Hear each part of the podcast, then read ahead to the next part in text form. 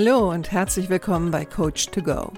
Wer braucht nicht ab und zu mal ein bisschen Unterstützung? Einen kleinen Schubser in die richtige Richtung oder einfach den richtigen Tipp zur richtigen Zeit? Coach to Go möchte dir genau das geben. Und ich bin Heike Beck-Kobau und seit über 25 Jahren berate und begleite ich Menschen als Coach, Autorin und Mediatorin. Und ich würde mich sehr freuen, wenn ich auch dein Wegbegleiter sein darf.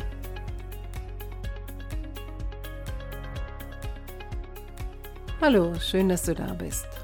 Mein heutiges Thema lautet, ich habe ein Problem oder doch nicht?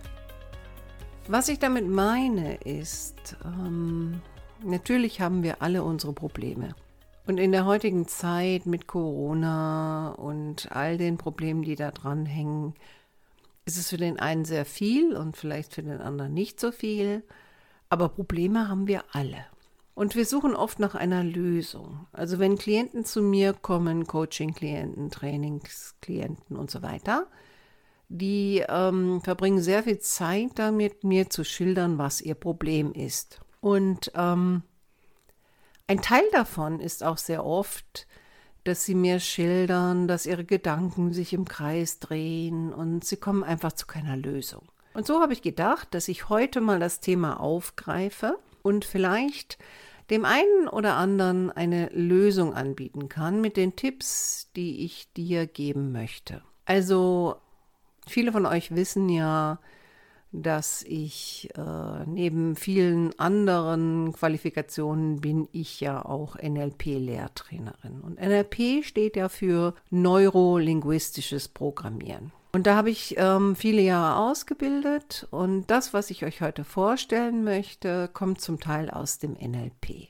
Und bei NLP geht es immer darum, auf der einen Seite zu entdecken, was passiert in mir, ne? also auch welche Gedanken führen zu welchem Effekt oder welche Gedanken steuern mich, dass ich ein gewisses Verhalten an den Tag lege und dann zu schauen, wie kann ich dieses Verhalten modifizieren. Und genau darüber möchte ich heute mit dir sprechen. Nämlich auf der einen Seite auch zu sagen, manchmal denke ich, ich habe ein Problem und im ersten Moment ist das sicherlich auch ein Problem, ja. Aber wenn ich mir die Zeit nehme, darüber nachzudenken und wenn ich mir die Zeit nehme, vielleicht anders darüber nachzudenken, dann finde ich oftmals auch eine Lösung für dieses Problem. Und im NLP würde man das einen Perspektivenwechsel nennen. Ne? Also zu sagen, ich schaue mal anders auf das Problem und vielleicht entdecke ich dann eine Lösung, weil seien wir doch mal ehrlich, wenn wir über unsere Probleme nachdenken, dann geht das meistens so in eine Richtung und dann fängt sich das an, Gefühl zu verselbstständigen. Wir nehmen das mit ins Bett vielleicht, also wir Frauen allemal, die Männer eher weniger. Wir nehmen das mit ins Bett und wir kauen darauf rum und wir haben das Gefühl, wir drehen uns im Kreis und dann entsteht so eine Art Gedankenkarussell. Und ich möchte dir heute helfen, vielleicht ein wenig aus diesem Gedankenkarussell herauszusteigen, um dann zu schauen, ob du eventuell eine andere Lösung findest oder eine Lösung findest für dein Problem. Es gibt natürlich Probleme, klar. Na, die sind groß.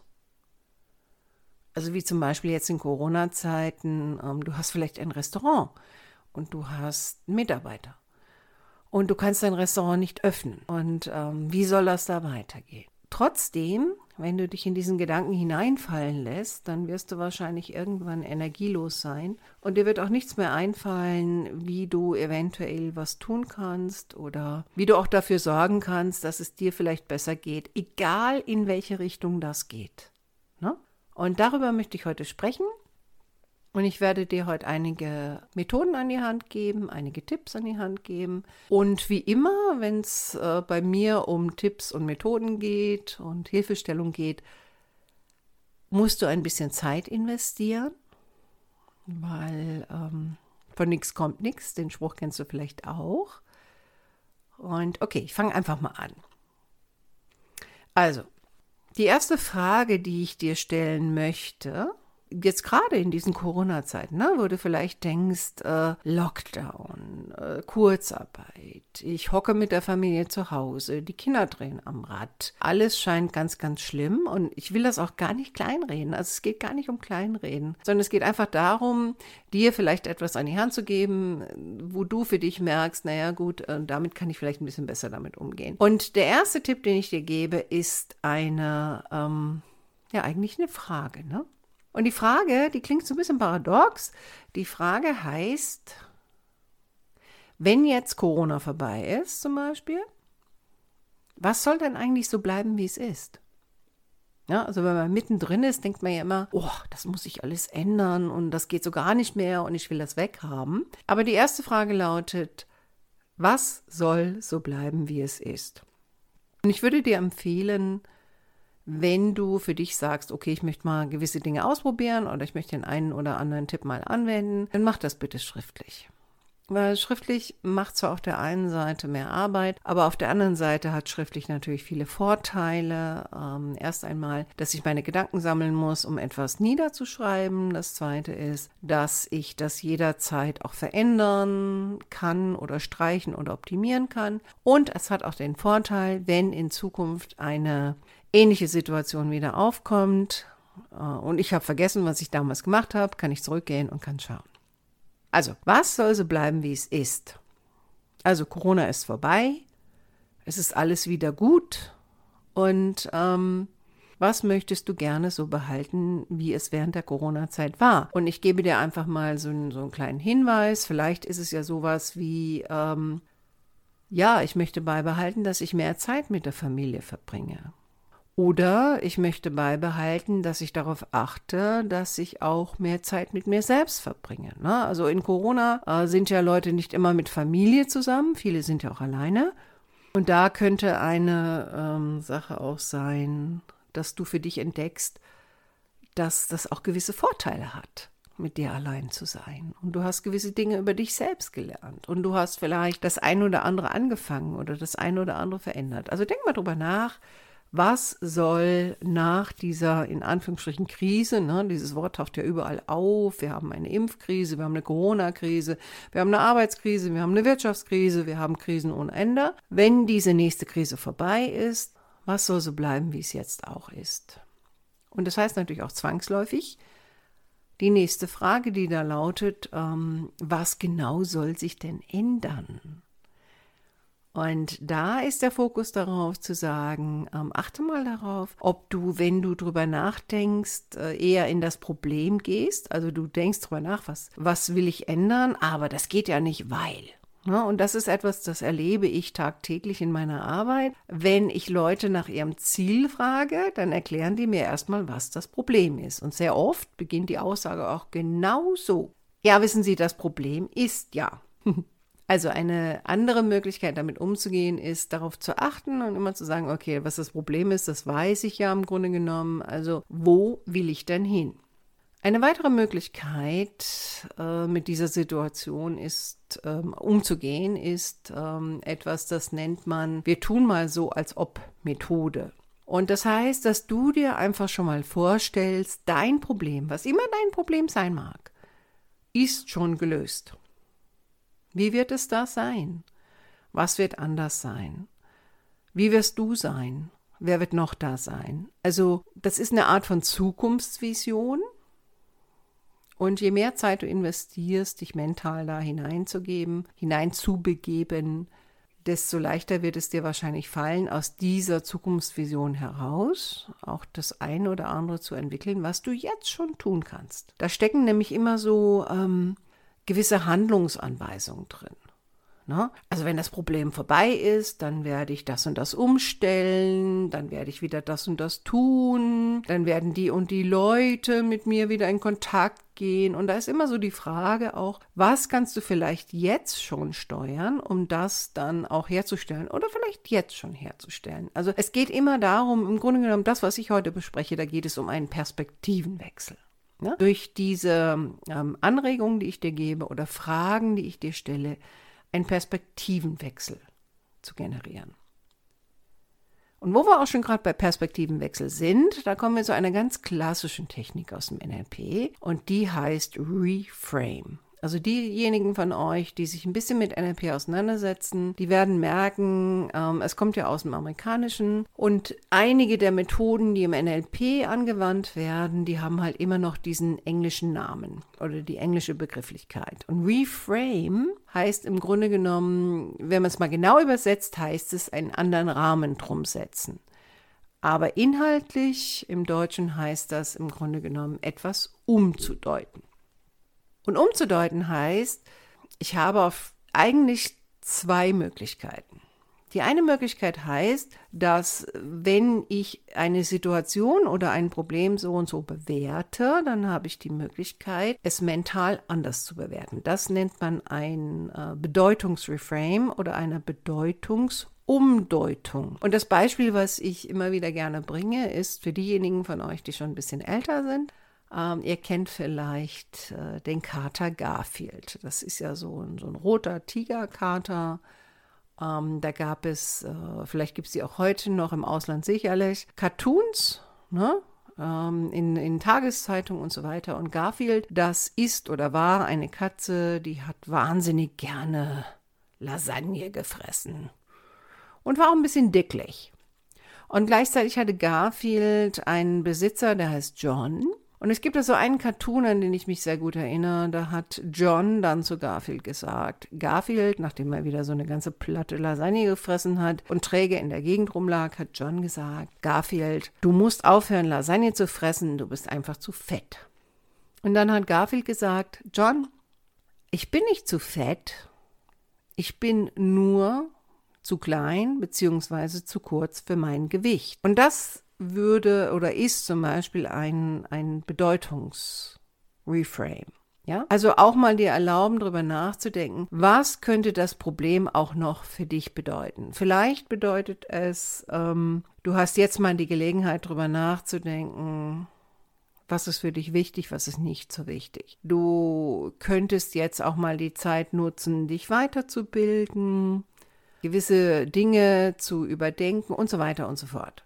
Das ist die eine Umdeutungsmöglichkeit. Die zweite Umdeutungsmöglichkeit ist etwas, das nennt man ein Context Reframe. Also Context Reframe heißt, dass das Verhalten, was ich momentan als schwierig empfinde oder das Problem, was ich momentan als schwierig empfinde, ist in einem anderen Kontext eigentlich auch ganz nützlich. Ne?